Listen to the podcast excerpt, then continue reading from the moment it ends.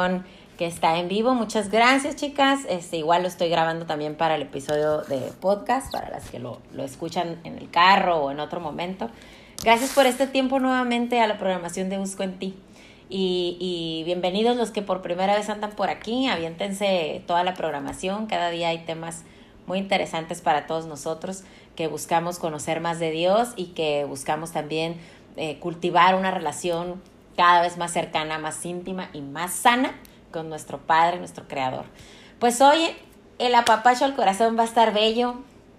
Eh, nos va a tocar este a todos, incluso eh, como siempre, cada que comparto, pues yo también siento de parte de Dios ese apapacho o, o ese apapacho que a veces está más dulce que otras veces, ¿verdad? Pero Dios es perfecto, Él sabe lo que necesitamos y lo que necesitan nuestros corazones.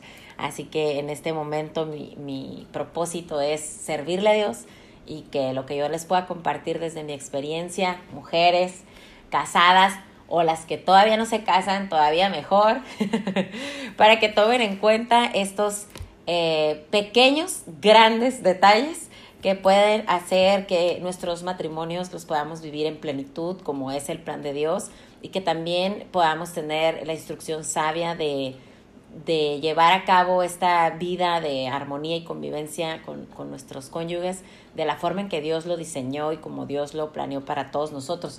Entonces no creamos que quizás al matrimonio de mi amiga, de la comadre o, la líder de la iglesia, eh, Dios le hizo el diseño y el plan bien perfecto, por eso todo se ve excelente.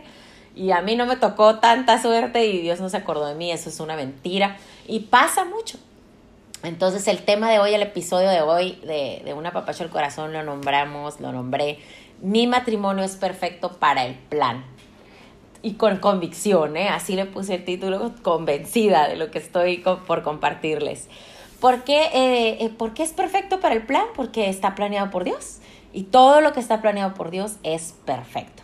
Es perfecto y tiene un propósito. Y un propósito en, en, sus manos, no en las mías. Y esa es la gran diferencia, ¿no? De, de, querer vivir relaciones amorosas, idílicas, de fantasía o, o de que todo el tiempo va a ser perfecto, o de que siempre vamos a estar como estamos al inicio, viéndonos con ojitos de borrego a mi morir y las maripositas en el estómago y gustándonos mucho.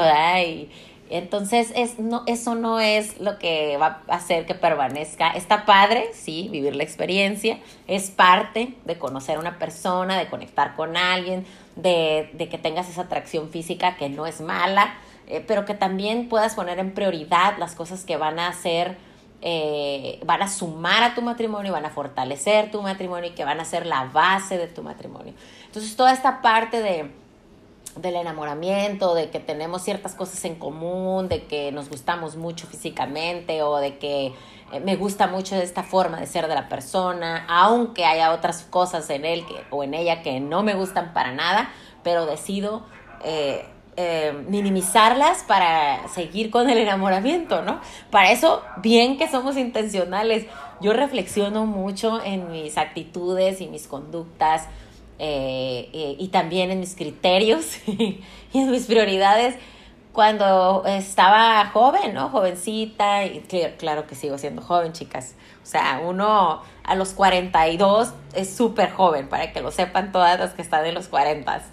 Pero aquí lo, lo que, a lo que voy es, eh, ¿qué criterios tenías tú? En mi caso, yo, mis criterios a los 18, 20 años, ¿qué criterios yo tenía para, para tener ese convencimiento de que alguien podría ser el amor de mi vida o la persona con la que quería pasar el resto de mi vida o la persona con la que quería formar un hogar sin saber ni siquiera de qué se trata formar un hogar y, y, de qué se trata mantener y permanecer en una familia, en unidad y vivir esa, esa unidad y ese hogar con elementos tan importantes como lo es el amor, eh, la paciencia, el respeto, el servicio uno al otro, todas estas características que, que de parte de Dios y con la gracia que Él me ha dado y la sabiduría de hoy en día, pues las puedo ver. ¿Y qué va a pasar? A lo mejor tú, igual que yo, eh, desde el día uno, tú anhelaste el matrimonio perfecto, ¿no? Pero ¿qué crees? Después de 16 años que tengo eh, de casada con mi esposo, pues el matrimonio perfecto todavía no se vive. Entonces, pero desde el día uno esa era mi convicción, ¿no? Es que hay tantas cosas que sí podemos hacer bien, que esta es la pareja ideal y seguramente para él yo soy su pareja ideal. Incluso yo me atrevía hasta asegurar asegurarle a él, a mi esposo, que yo era su pareja ideal, que yo venía a su vida a hacerlo feliz y a que él pudiera ser divertido y sonreír y ser romántico y todas esas cosas que yo anhelaba que él tuviese en, su corazón y no las tenía, yo decía, no importa, porque yo lo tengo. Entonces yo, yo lo voy a, a, llevar a que él tenga ese cambio para que entonces se, se contagie de mí y que sea así, ¿no? Así tan parecido, más parecido a mí y podamos entonces, no, vamos a ser muy felices, vamos a llevar la fiesta en paz, ¿no? Pero no fue así. Pasan estos 16 años y, seguimos teniendo esas batallas, pero la diferencia para toda relación la va a ser poner a Dios en el centro, poner a Dios en primer lugar aún antes que yo misma y aún antes que mi esposo. Y esas son las cosas que yo aprendí después. O sea, yo cuando mm, yo tengo ah, siguiendo a Cristo y entregándole mi vida cada día a Cristo, 10 años, bendecidos los mejores años de mi vida. Los mejores años de mi vida son los años que me han llevado de verdad a tener ese conocimiento de Él y de Él entonces ha venido esa sabiduría para que yo pueda comprender cómo puedo vivir en este mundo, así en las condiciones de este mundo, pero con una sabiduría que no viene de este mundo, con una paz que no viene de este mundo, con un gozo que no conseguí jamás en este mundo. Y entonces, pero entender que, siempre voy a necesitar a Dios. Y aceptar eso con, con gozo, con alegría de, wow, mi necesidad de Él me va a ayudar a mí a tener una relación matrimonial cada vez más sana, cada vez más fuerte, pero también aceptando que jamás perfecta, que jamás perfecta, que si estoy pensando que yo soy Julieta y que mi esposo es Romeo, pues estoy muy mal. y que así lo pensé. No voy a negar eso. Sí lo pensé, de que, ah, ¿cómo no? No, el amor hasta morir, ¿no? Uno por el otro. Pero Dios me mostró el ejemplo del matrimonio perfecto. Y esa es mi base. Eh, incluso acabo de iniciar un curso para mujeres y hablábamos de este tema en cuanto a muchos ejemplos, ¿no? Porque yo comparto con mujeres solteras, casadas, eh, divorciadas, separadas, no importa el estado civil ni la condición, sino aquí lo que importa es la obra del Señor en cada corazón y que yo pueda servir de esa forma, ¿no? Haciéndoles ver también desde mi testimonio y desde lo que Dios ha hecho ya en mi vida, como para Dios no hay imposibles. No hay. O sea, no importa eh, lo que yo pasé ya en mi vida antes de conocer a Cristo como mi Salvador, no importa lo que yo viví antes de conocer a Dios como mi Padre amoroso y todo lo que padecí en carencia y necesidad en mi vida, en mi corazón, las atribulaciones y los tormentos de mi alma y cómo eso me llevó a, tomar muy malas decisiones y a cometer muchos pecados que, que, pude entregarle a Dios y que Él ha hoy redimido en mi, en mi persona y me ha hecho nueva y que yo tenga esa convicción de que realmente soy nueva en Él. Y no tener tropiezos en mi pecado pasado viejo y que yo siga practicando, ¿no? Yo soy libre de eso, gracias a Dios, por su gracia de verdad. No quiere decir que no peco, sigo siendo pecadora. Lo que hoy evito, obviamente, y que tengo esa fuerza que viene de parte de Dios, porque no es de mis fuerzas, eso absolutamente lo reconozco, es que no soy practicante más de pecados de mi pasado. Y eso es una libertad y un gozo precioso que me permite perseverar y seguir creciendo en mi fe y buscando más de Él en mi matrimonio, que es mi primer ah, ministerio, mi matrimonio, después mi familia. Entonces yo he tenido que encontrar en su palabra eh, esas instrucciones y reconocer que es una instrucción de amor de parte de mi padre hacia mi persona. Que yo no entendía nada de esto antes, claro que no. Eh, nosotros tenemos 16 años, mi esposo y yo, eh, de casados. Y los primeros cuatro años vivimos en unión libre, no nos casamos. Después de cuatro años, yo decidí que quería casarme. Cuando mi esposo y yo nos conocimos, traíamos un trasfondo muy complicado los dos. Y aún teniendo ese trasfondo y sabiendo ese trasfondo, no teníamos la comprensión ni la sabiduría para saber en qué estábamos metiéndonos, ¿no? En nuestra propia inteligencia y en nuestras propias fuerzas creíamos que podíamos con eso que no pasaba nada, que había parejas peores a nuestro alrededor o situaciones peores a nuestro alrededor y que aún así las personas se relacionaban, se casaban, tenían hijos, familia, etcétera, etcétera. O sea, fíjate nada más los criterios que teníamos los dos. Eh, y entonces yo, pues, pues, no está tan mal, ¿no? Vamos a hacerlo y se va a poder y todo va a ser bien sobre hojuelas. Y aunque batallemos en un principio, con el tiempo seguramente nuestro matrimonio va a estar perfectamente alineado y todo va a fluir bien bello, bien divino y no va a haber más conflictos de este tipo, de este otro y de este otro, ¿no? Pues el proceso en las manos de Dios fue el que nos llevó a transformación, porque antes de Dios, la verdad es que pasamos los primeros casi siete años, que, que era una lucha tras otra. Y aún en ese, en ese momento de ese proceso de una lucha tras otra, nosotros pretendíamos, disfrazábamos y hacíamos como que todo estaba bien y que teníamos problemas de matrimonio como todas las demás parejas con las que convivíamos, que obviamente, imagínate, por eso es tan importante también, como Dios lo dice, somos un solo cuerpo y necesitamos tener ese cuerpo de Cristo en nuestras vidas, es decir, más personas que siguen a Cristo, que tienen convicción en su fe y que han sido transformados y que la gracia y el poder de Dios en sus matrimonios los ha transformado para que eso nos lleve a nosotros a reflexión y que nos lleve también a edificación y que nos lleve también a arrepentimiento en las cuestiones que estamos llevando mal en nuestros matrimonios. Pero cuando no tenemos amistades en matrimonio, o sea, matrimoniales, o sea, otras relaciones de otros matrimonios cerca, que tengan este esta práctica bajo el diseño de Dios y bajo los principios y bajo el propósito de Dios para el matrimonio, pues a quién le íbamos a replicar, imagínate. O sea, no había matrimonios ejemplares a nuestro alrededor, incluso lo llegamos a platicar en algún momento antes de que yo eh, conociera a Dios y que yo tuviera este acercamiento con Dios. Y creíamos nosotros pues que por ejemplo, mi esposo, pues que sus padres, que, que, se casaron muy jóvenes y duraron años de casados, pero al final de cuentas era un matrimonio que ya tenía separación y había sido un matrimonio disfuncional. Los míos también duraron casados 13 años, pero tuvieron un rompimiento y la situación fue fatal en ambos casos. O sea, no teníamos como de, de, de dónde. O sea, claro que nuestros padres tienen cosas buenas, como todo el mundo, bueno y malo, pero al final de cuentas no era un matrimonio que podríamos replicar, ni había sido Ah, transformado de tal forma que nosotros pudiéramos decir, bueno, hay un antes y un después y, y de aquí agarramos referencia. No, porque no existía. En nuestras amistades cercanas tampoco. O sea, volteábamos a ver a lo mejor los matrimonios, amistades de mi esposo y no.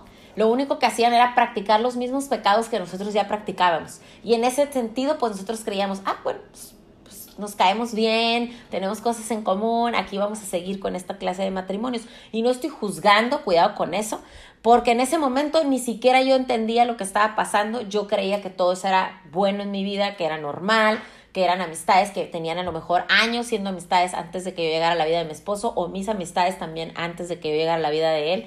Entonces, eh, todo eso lo asumíamos como parte de nuestro entorno, a pesar de que en, en en ningún sentido era edificante ni ayudaba a nuestra relación para mejorar como esposo, esposa y en matrimonio.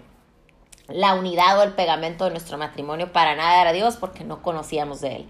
Entonces, después de siete años, de verdad que con pensamientos yo, o siendo aquí honesta y abierta con ustedes, con pensamientos de separación, incluso de divorcio, que no le dije en su momento a mi esposo que, que yo tenía esa clase de pensamientos, sino que tenía tal frustración y tal cansancio en la relación porque tenía tanta expectativa en mi esposo y seguramente, después lo hablamos, ¿verdad? Pero en ese tiempo él de mí, eh, estábamos hastiados de eso, decíamos, es todo lo que va a haber en este matrimonio, eh, ciertas cosas y ciertos momentos de, de convivencia donde tenemos cosas en común y podemos acompañarnos, pero emocionalmente eh, no podía yo conectar con mi esposo como que fuese mi mejor amigo ni mi confidente, eh, todas esas cosas que uno quisiera porque lo ves en, en otros prototipos de novela o de revista o de libro y, y, y, en la práctica dices, ¿por qué no?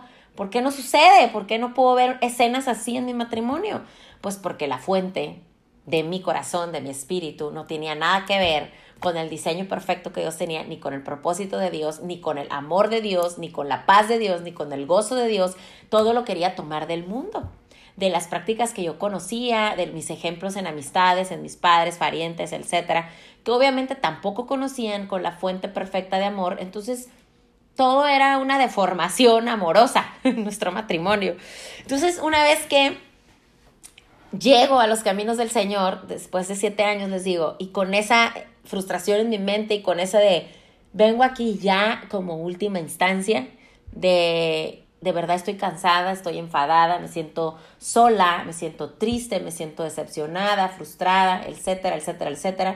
Y, y, sé que mi esposo está igual, pero él pues obviamente no lo decía y hacía como que no pasaba nada. Y, y luego eh, él tenía conductas que no eran sanas tampoco, ni para él como persona, eh, vicios, situaciones que, que, yo lo conocí en ese aspecto y yo decía, bueno, pues es que así lo conocí. O sea, todas las cosas que en la mente te juegan para no poner ese orden y esos límites en tu matrimonio. Pero es que cuando no hay de dónde tomar una verdad absoluta como la que viene de parte del Padre, dices, ¿de dónde? ¿Quién me va a abrir los ojos, los oídos? ¿Quién me va a instruir con sabiduría? ¿Quién me va a dar consejo sabio? Eh, qué matrimonio nos puede cobijar y guiarnos, o sea, vamos a estar en esa lucha con nuestra carne, en nuestras fuerzas y con nuestra propia inteligencia. Error, ¿no? Entonces llego al conocer de Dios y me enamoro completamente y eso es lo más precioso. Mujer, hombre, si tú estás aquí por primera vez y no conoces del amor de Dios, del verdadero amor de Dios, de esta forma íntima y con esta conexión y esta relación donde tú cultivas día a día este amor de parte de Dios y crece y crece y crece en ti tanto que quieres dar y regalar, entonces te invito a que lo hagas. Es importante, es vital, es fundamental para nuestras vidas, de verdad. Es el amor de Dios el que puede transformar cualquier cosa en tu vida, cualquier situación, cualquier condición, cualquier crisis, trauma, herida en tu corazón, cualquier cosa en tu alma que está atribulándote, atormentándote, solamente esta fuente. Te lo digo por experiencia. Busqué de muchas otras formas, en muchas otras temporadas, de muchas maneras, con muchas personas, a través de, muchas, de muchas cosas que se prestan aquí en el mundo y nada, nada hizo efecto en, en mi vida personal ni en mi matrimonio. Entonces llego yo y entonces el cambio empieza en mí. Y eso es lo que necesitamos, sea el hombre o la mujer el que llegue primero a los pies de Cristo, o sean ambos que así se conocieron pero han roto su relación con Cristo, necesitas volver. Y si fuiste tú la que llegaste primero y tu esposo está lejos y vas a ser tú la que Dios ha elegido para que tú abras ese camino para tu esposo, que seas tú la que dé esa palabra de aliento y de esperanza a tu esposo, que seas tú la que te humilles a Cristo. Ojo con eso, porque nos da mucho miedo ser humilladas por nuestro esposo o ser criticadas o, que se burle de nosotros nuestro esposo. Da miedo eso, estoy de acuerdo, lo viví. Entonces, mm, pero eso es lo que el diablo quiere, que tú termines rindiéndote, que digas, no tiene caso que yo siga a Cristo, no tiene caso que yo vaya a la iglesia, no tiene caso que yo le entregue todo a Dios, no tiene caso, porque los pensamientos del, diablo sigue atacándote, diciéndote, ves, no pasa nada, tu esposo no cambia, no te escucha, no te hace caso, no va contigo a la iglesia, estás sola, ¿para qué? ¿Para qué pierdes el tiempo con eso? Ya tienes un mes, porque unas hasta en la primer 15 días, quincena, quieren ya el cambio del marido, ¿no? O sea, quieren de verdad que llevar al marido y que Dios les dé uno a cambio. No va a pasar eso. ¿Por qué? Porque tiene un plan. Tiene un plan Dios en tu matrimonio. Entonces, mm, ¿qué pasó? Tuve que ser paciente, paciente, paciente, paciente, paciente y más paciente. Pero ¿sabes qué? Por eso lo digo, mi matrimonio es perfecto para el plan de Dios. Yo tenía luchas grandes con la impaciencia y la irritabilidad. Tenía luchas grandes con la ira tenía luchas grandes con el desenfreno, eh, muy impulsiva, muy explosiva, porque es parte de mi personalidad. Y yo tuve que entender que sí, Dios me hizo así, pero no para llevarlo para los caminos del mal, sino para que usara esa facilidad para expresar o esa facilidad para conectar, esa facilidad para comunicar, pero para el propósito y el plan divino que viene de parte del cielo. Entonces, encontrar ese sentido en mi vida hizo un clic que dije, wow, ya sé por qué soy así. O sea, no debo, no soy así creada para reaccionar explosivamente y ofender, atacar, lastimar, herir, criticar, juzgar a otros. Y hablando de cerquita, pues a mi esposo, no soy yo quien vino a este mundo para juzgar a mi esposo, o para educarlo, para corregirlo, para instruirlo. Sí, soy instrumento en su vida, como Dios lo habla en su palabra, soy instrumento para su vida, soy la ayuda idónea que Dios ha puesto para él en este plan perfecto, pero él es también mi compañero que ha elegido Dios para que pueda yo limarme. Y vamos a ir a su palabra, porque quiero eh, leerles este, este versículo que yo sé que si tú conoces de la palabra de Dios y estás en matrimonio, obviamente has de haber ya buscado este, esta palabra de parte de Dios, que es Efesios 5:21, donde se habla de los deberes conyugales, ¿ok? Que a veces no, no, nos, no nos hace clic, ¿verdad? Decimos, ay, ¿qué, ¿qué es esto? Pero ahí va. Dice, someteos unos a otros por reverencia a Cristo por reverencia a Cristo. Nos sometemos unos a otros por reverencia a Cristo. Y nuestro problema es que siempre estamos de orgullosos y soberbios, lo digo por mí, ¿eh? En mi tiempo que yo lucho con eso y luché con eso, Dios me ha hecho libre eh, de darme descanso, de que no estoy quedando bien con nadie más, estoy quedando agradando bien a Dios, no estoy sometiéndome o sea, sí hago el sometimiento aquí en la tierra físicamente, humanamente con mi esposo, pero ah, yo conozco el propósito y sé que estoy sometiéndome al Padre, a Dios, a mi Salvador, a Jesús que ha dado su vida por mí, porque no daría yo aquí mi vida de esta forma representativa en mi matrimonio si Él realmente dio su vida, derramó su sangre por mi salvación y porque yo tuviera plenitud en mis días. Entonces, es someteos unos a otros por reverencia a Cristo. Esposas, sométanse a nuestros esposos como el Señor, porque el esposo es cabeza de su casa, porque así lo quiso Dios, ¿ok? Eh, así como Cristo es cabeza y salvador de la iglesia. Pero vean este, me encanta este. Este está bueno, instrucción para el esposo. Esposos amen a sus esposas, así como Cristo amó a la iglesia y se entregó por ella. Yo considero que esa instrucción está mucho más fuerte, más hardcore que la mía, porque dice, para, dice, esposos amar a sus esposas así como Cristo amó a la iglesia y se entregó a ella. O sea, dar la vida por nosotros.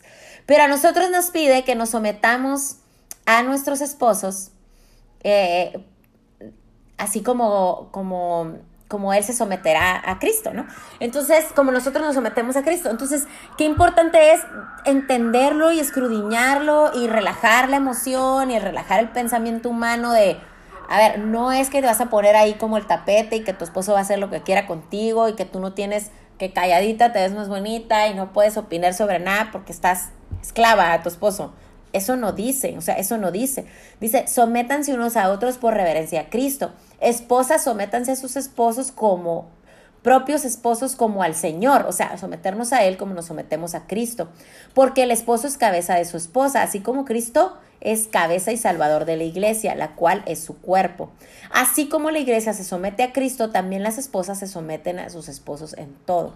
Entonces, así como la iglesia se somete a Cristo, bajo esos lineamientos, bajo esos criterios, bajo esos principios bíblicos, no como, ah, como diga mi esposo. No es como diga tu esposo ni es como digas tú, es como dice la palabra de Dios. Esposos amen a sus esposas como así como Cristo amó a la iglesia y se entregó por ella para hacerla santa. Él la purificó lavándola con agua mediante la palabra para presentarla a sí mismo como como a una iglesia radiante, sin manchas, sin arrugas, sin ninguna otra imperfección, sino santa e intachable. Así esposo, asimismo el esposo debe amar a su esposa como a su propio cuerpo. El que ama a su esposa se ama a sí mismo, pues nadie ha odiado jamás a su propio cuerpo, al contrario, lo alimenta, lo cuida, así como Cristo hace con la iglesia, porque somos miembros de su cuerpo. O sea, Muchas personas lo que hacen es extraer un cachito nada más y el cachitito que dice sométase la esposa al esposo. Y el esposo usa eso y es, dice, dice la Biblia que te tienes que someter. Y yo lo entiendo, el esposo, en su propio entendimiento, en su propia inteligencia. Yo lo entiendo como que me tienes que hacer caso en todo. Si yo te digo que te duermes a las nueve, a las nueve te duermes. Si te digo que te levantas a las seis, a las seis te levantas. Si te digo que no comes esto, esto y esto y solo comes esto y esto, es porque yo digo. Si no vas a salir hoy de la casa, es porque yo digo. Eso eso no dice en la palabra de Dios. Y hay mucho cuidado con eso. Igual mujeres, en el sentido donde dice aquí, tu esposos también. El esposo va a amar a su esposa como a su propio cuerpo, imagínate. Entonces tú tienes que ver si está amando como Cristo amó a la iglesia, su propia persona, tu esposo, y de esa forma cuida y ama su cuerpo, entonces de esa forma te va a cuidar y amar a ti. No distorsionadamente. O sea, si tienes un esposo que no cuida de su persona, no ama a Cristo tampoco, como Cristo amó a la iglesia, no podría entonces eh, ser esa, e, esa, cabeza y esa autoridad en el, en el estricto sentido del que habla la palabra. ¿Por qué? Porque si es un esposo que te golpea, que, es, que se droga, que se alcoholiza y entonces pierde el sentido real del propósito del rol que Dios le ha dado en su vida, tú no lo vas a juzgar. Cuidado con eso. Tú no vas a juzgarlo porque el juicio lo hace solo hay un juez justo y ese solamente es Dios. Y solo Dios es bueno. Nosotras no nos somos suficientemente buenas o perfectas para juzgar a nadie. Pero eso te pone a ti en alerta de que ese esposo no está cumpliendo el rol que se le ha asignado de parte de la autoridad única y soberana aquí en el cielo y en la tierra, que es Dios. Entonces hay que tener comprensión y entendimiento de esto para que podamos realmente también entender que nuestro matrimonio, aunque no es perfecto, es parte del plan perfecto que Dios tiene para nuestras vidas. Y yo lo resumo así, en mi caso, porque sé que muchas mujeres pueden estar pasando por esto y que aún si eres soltera, tú puedas abrir tus ojos a estos deberes conyugales escritos en la palabra y que tengas esa alerta y puedas de verdad tomar buenas decisiones de qué persona es con la que vas a compartir tu vida el resto de tus días.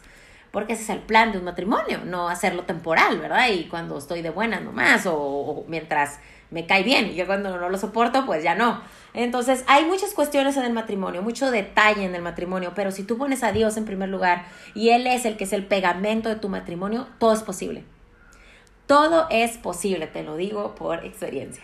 Mira, en mi caso, el servicio a mi esposo siempre fue un problema para mí los primeros años y duré tiempo en de verdad que la palabra penetrar en mi corazón para poder yo ser servicial con un corazón Um, sensible a mi esposo, ¿sí? Como el servicio tal debe ser. Entonces, si yo quiero servirle a Cristo, dando cursos a mujeres, conferencias, compartiendo aquí contigo, mi primer servicio, mi primer servicio con amor y de verdad entrega para Cristo es a través de servirle a mi esposo, a mis hijos, mi familia. Y después me puedo extender, ¿verdad? Entonces tuve que aprender esta parte y desaprender lo viejo mío para que entonces ministrara mi vida completamente el Espíritu Santo en mí. Y eso me dé a mí ese privilegio, esa bendición de que yo le pueda servir a más personas. De otro modo es imposible.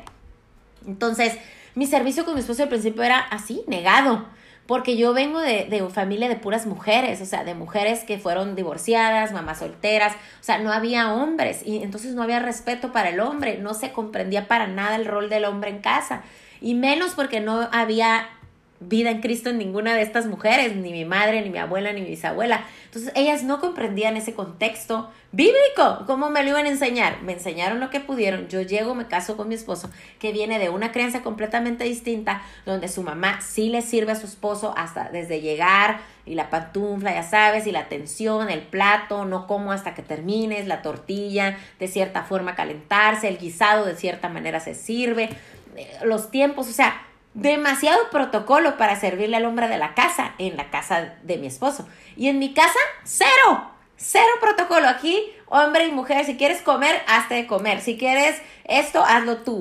Tú lava tus platos, tú puedes. Tú tienes manos, tienes eh, salud, tú lo puedes hacer. ¿Yo por qué lo voy a hacer por ti? Entonces, imagínate ese choque tan fuerte. Para mi esposo, decepcionante, frustrante y cero cumplía con sus expectativas yo en una vida doméstica de hogar, de hogar dulce hogar, en su, en su, en su interpretación del hogar dulce hogar. Y para mí el, el extremo completamente. O sea, es que yo también trabajo como él. O sea, ¿por qué le tengo que estar yo sirviendo y haciendo, yendo y viniendo por él? Que él lo haga. Entonces, bueno, más detalle yo creo que me tendría que aventar segunda parte, pero es un ejemplo y quiero que lo tomes en cuenta, mujer.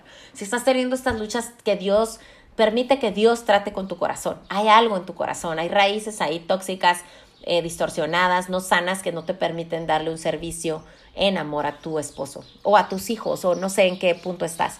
Pero yo estoy hablando ahorita de matrimonio. Yo tuve problemas también, obviamente, con la sumisión. ¿Por qué? Porque también, porque nunca vi ese ejemplo en el matrimonio de mis padres. Entonces, para mí era muy complicado entender, a ver, cómo es realmente el entendimiento que tengo de la sumisión a mi esposo, por qué me hace sentir humillada el ser sometida a mi mi mente era, soy de menos, soy humillada, o sea, no soy suficiente o, o, por qué. Él no sabe más que yo, él no es mejor que yo, o sea, porque esa cuestión era algo que había en mi corazón, que Dios sanó y restauró y transformó a tal grado que no tengo problemas con eso. Y claro que al principio mi familia, mis amistades de antes era, ¿qué te pasa? Te volviste loca. No, o sea, estás mal. Y juicio y crítica que pudo hacerme desistir y que claro que dudé muchas veces porque decía, ah, no me estaré equivocando. Este hombre no va a abusar de que ahora yo estoy tratando de obedecer a Dios, pero va a abusar de esto este hombre. Y quizás lo hizo y quizás yo por eso dudé, pero no me rendí y no me venció esa mentira en mi cabeza. Gloria a Dios, gloria a Dios de verdad por cada victoria, porque las victorias son cada día. Dios es bueno, Dios es bueno. Y el otro punto donde sufrí fue las finanzas y mi esposo igual. Eh, nosotros manejábamos una bolsa cada uno hasta que yo comprendí que era una sola bolsa. Imagínate, y después de casi 10 años casados yo vengo y le digo a mi esposo, no, pues fíjate que lo hicimos mal, tú me tienes que decir cuánto ganas, qué haces con el dinero, y yo te tengo que decir a ti también cuánto gano yo y qué hago yo con el dinero, ponerlo en una sola bolsa y, diseñar y establecer planes juntos y metas juntos para administrarnos juntos. Imagínate, o sea, si para mí fue un boom, para mi esposo fue doble, ¿no? Era como, ¿qué le pasa a esta mujer? Y obviamente llevamos un proceso. Él no dijo acepto de la noche a la mañana, ni hizo cambios de la noche a la mañana. Pero te puedo decir hoy que, gloria a Dios y por la gracia del Señor que ha obrado en el corazón de mi esposo y en el mío, tenemos una administración totalmente renovada y transformada en nuestras finanzas. Y estamos mejor que nunca. Y no es porque seamos millonarios. No es eso.